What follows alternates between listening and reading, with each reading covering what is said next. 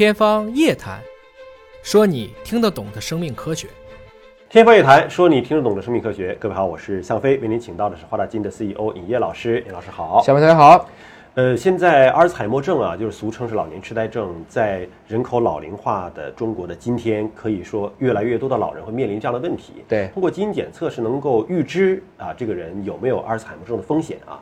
鄙人很不幸，有有这个风险。看我们节目的人都知道，向飞定期就要去搜集这种材料来讲一下啊，而且是纯合，对吧？啊，纯合的意义是什么呢？就更早发病，就所谓的早老性，可能就会出现类似的一些症状。啊你做了基因检测，一般会出现什么杂合、纯合，或者就没有，对吧？就是说杂合可能稍好一点，纯合这风险性更高啊。所以我就期待着有一天神药的出现，终于。发现美国的 FDA 批复了一个叫做 Biogen 公司研发的治疗早期的老年痴呆、阿尔兹海默症的这种，能说神药吗？还不能，还不能说是神药。哎，但是毕竟也是这几十年来，好容易又批出一个，嗯，它是 BLA 啊，它是一个生物生物类的一个药材的申请啊。但是啊，这个消息的中文版在朋友圈转开了之后呢，我发现评论区。炸锅了啊！有的就夸说：“哎呀，看到希望了。”有的就在那儿损，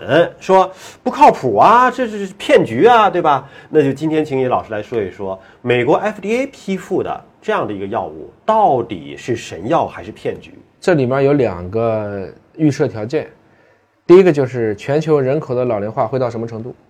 按照目前的数据，一个人如果活八十岁的话，他罹患癌症的概率。大约是四分之一到三分之一，这也很高了，很高了啊！就是你活八十岁啊，大概就百分之三十三或百分之二十五，可能会得一种癌症啊。但因为肿瘤现在因为能早筛嘛，所以如果早期干预，现在很多人也不错。所以癌症现在大家越来越多的明白了，办法也多，早发现，早发现是更重要的，就意识要在前面。阿尔兹海默是个大问题，是在于因为如果到八十岁的话，目前白种人的数据大约是六分之一。六分之一的人啊，可能会 AD 或 PD，嗯，阿尔兹海默或帕金森，帕金森，哎，那么无解，就是说没药，这个东西是关键是你早发现了也没用，干预的这种程度是比较有限的，嗯。第二个问题呢，就是像 AD、PD 它带来的一个更大的问题是，这一部分的护理甚至要大于一个人啊，所以它还跟肿瘤不一样。肿瘤，比如说我们举一个战争的例子吧，就二战期间，巴顿在欧洲说的。这个诅咒的一句话，就说这个病人发现他得疟疾，说他还不如死了。他如果死了，那我不用有人去照顾他；他如果得了疟疾，我还要再花士兵去照顾他，实际上造成了双倍的减员。这个话听起来其实很残忍啊。呃，但是很多肿瘤患者，尤其是早期的，他是可以生活自理的。对。但是阿尔茨海默症的老人有些是不能够，或者说晚期的，也许大家都知道，也就是一年左右的寿命，也很多人可能最后也不想去添麻烦。但阿尔兹海默。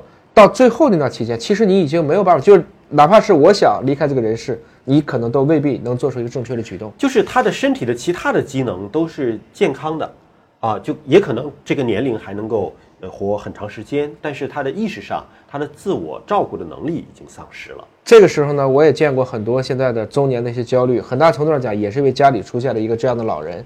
那么，在他还处于我们说一会儿清醒一会儿糊涂的状态，可能会做出非常非常多的一些可能让我们没有患过这个疾病的人无法理解的事情。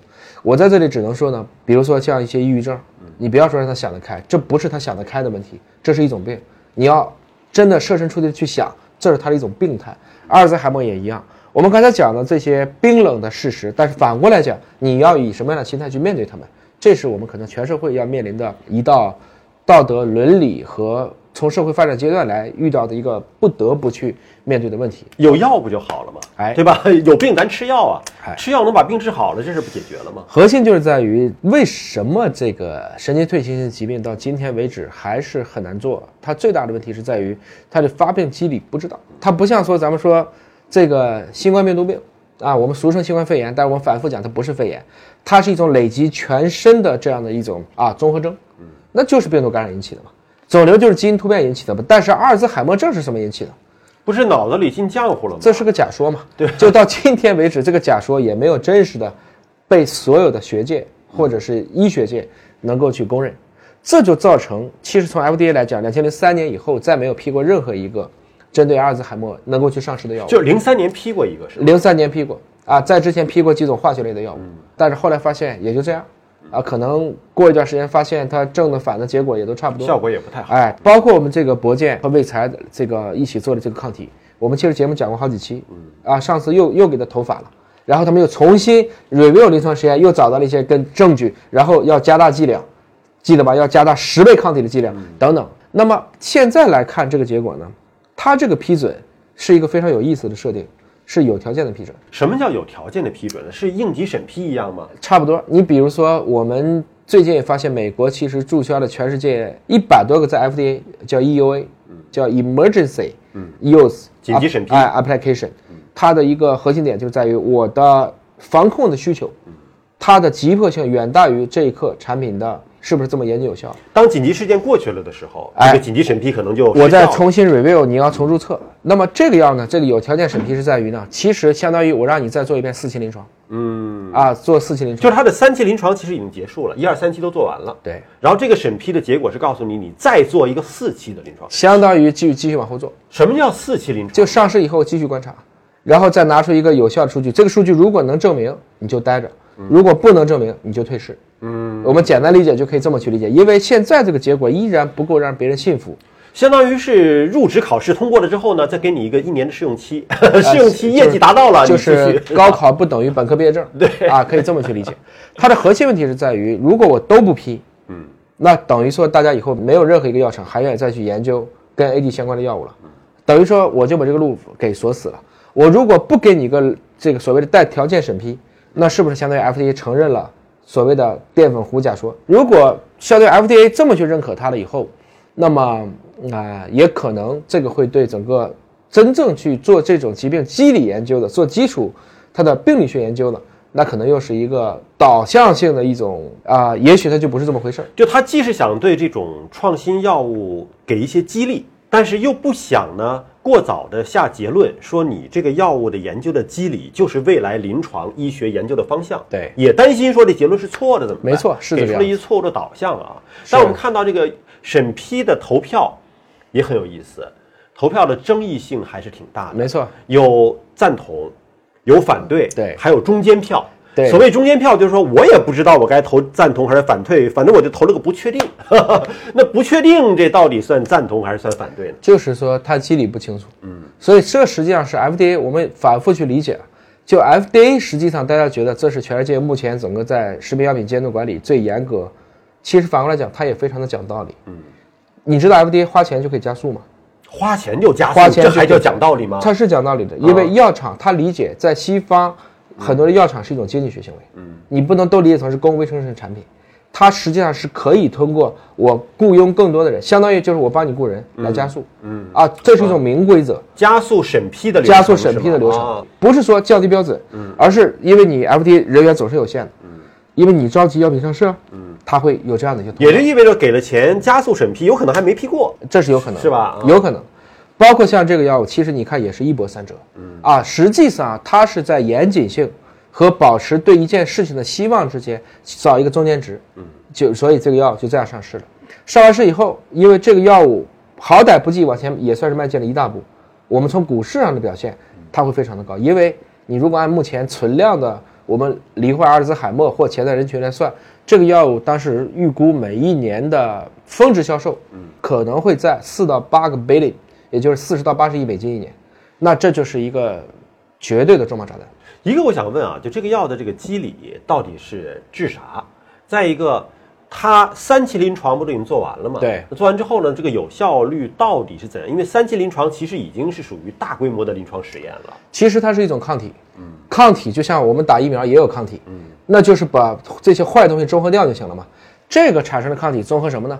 它就直接就你担心的那个淀粉样蛋白跟它结合，贝塔淀粉糊，哎，把它结合了以后，把免疫系统就激活了吧？对，激活以后把它吃掉，就类似于你理解，它也是一种像病毒一样的一个益生物质，抗体结合上，然后被免疫系统识别吃掉。就是这个淀粉糊的这个假说啊，就是如果是成立的话，相当于就是脑子进浆糊了啊，然后把神经都都护住了。那么这个抗体就是让这个浆糊消除，是可以这样理解啊，可以这么理解 啊。它的消除是我先上去打个标签儿，嗯，就它是一个抗体嘛，嗯，打上标签以后，免疫系统就识别了，哦，你这个浆糊是我人体产生的，但你有害，我把你吃掉，嗯啊，就这么一个过程。那三期临床的效果啊，争议这么大，就是目前我们上次也说过了，他们在二期基本上被否决了以后，他又增加了这个注射剂量，嗯，然后发现，在整体的七十八周的一个实验当中，是大概降低了百分之二十三左右，百分之二，就是跟对照组降低百分之二十三，所以很说起来这个不是特别的 strong，但是是不是比没有强，在那个细分的这个组里去，所以基于这几个考虑，它还是算达到了我们叫主要的终点，就是我必须达到一个终点才能再往前走一期，所以这个要批的其实是非常的勉强。你要理解，就是我说的，不能把希望彻底打没，也不能把一个假说尚未被证实的彻底推上神坛。这所以是 FDA 既保持了它科学严谨性的一面，又考虑到了我要对未来的制造的产业发展，啊，能够留一点希望。呃，我还真是跟一个那个医学专家啊聊过一个关于临床实验的问题。他是说到一期临床实验，因为主要是验证的是安全性。对。但是呢，如果是你要是自己的资金不够，你希望有一些外部的资金进来，你在安全性实验的一期临床实验的时候，就要看到明显的有效。嗯。你的二期、三期临床实验才会有钱敢进来，对吧？对。才会有钱进来，说愿意支持你把这个实验做完。那他等于是都三期临床实验都做完了。这个有效性看起来百分之二三嘛，其实降低了百分之二三，并没有特别强烈的有效性，还能够被批的话，可见这个市场的需求得有多大？对，就人们的渴望、渴求这个药出来的这种迫切性有多么的强烈？没错，是这样子。所以我想，人类是不可能解决所有问题的。嗯，在我们在解决旧问题的时候，一定会发现新问题。啊，解决了阿尔兹海默，肯定还有别的。大家不要觉得新冠疫情过了就没有，下一个病源早就已经新新蠢蠢欲动了啊，就是这个样子。反过来讲呢，我们看到了更多的野生动物啊，比如说大象们都出来了，他们也很高兴，没有人类的骚扰以后，可能自然界其实在恢复正常。另外有一个最近脑科学的一个认知，我看了以后也是感触颇深。嗯，他就讲了，虽然现在没有更好的办法去预防或者说减缓这个老年痴呆的加速，嗯。但是你选择什么技能作为你最后的技能？打麻将吗？打麻将最后是打不了的。那什么技能呢？音乐，音乐，听音乐。呃，是演演奏乐器，弹钢琴，演奏乐器，键盘乐，或者就把它变成肌肉记忆的这类东西。嗯，非常多的罹患了老年痴呆的这一部分的老年群体，啊，其实他们最后还是可以演奏的。后来发现，因为能够记载音乐技能的皮层是离发生老年痴呆皮层最远的一个部位。那他就有童子功啊，他才到不用，好多人都是四十岁以后开始学哦，然后他就会不断的去强化和记忆。我奶奶一百零六了，有的时候糊涂，有的时候不糊涂，但是她可以弹琴，依然还可以去弹琴。弹琴的时候是肌肉记忆，他还能弹出大概的曲调，而且很多人在那个状态下又能恢复到一个很好的状态。这就是我说的，文盲不可怕，美盲才可怕。啊，我们学习一种乐器，并非是一定要考个钢琴十级或怎么样，只是说你要去欣赏美，了解一下。这种音阶给你带来的各种陶冶，同时也让你的老年痴呆。校园同学，现在赶快去学一学，赶紧学钢琴。你买个电子琴就行了。好，感谢您关注今天的节目，下期节目时间我们再会。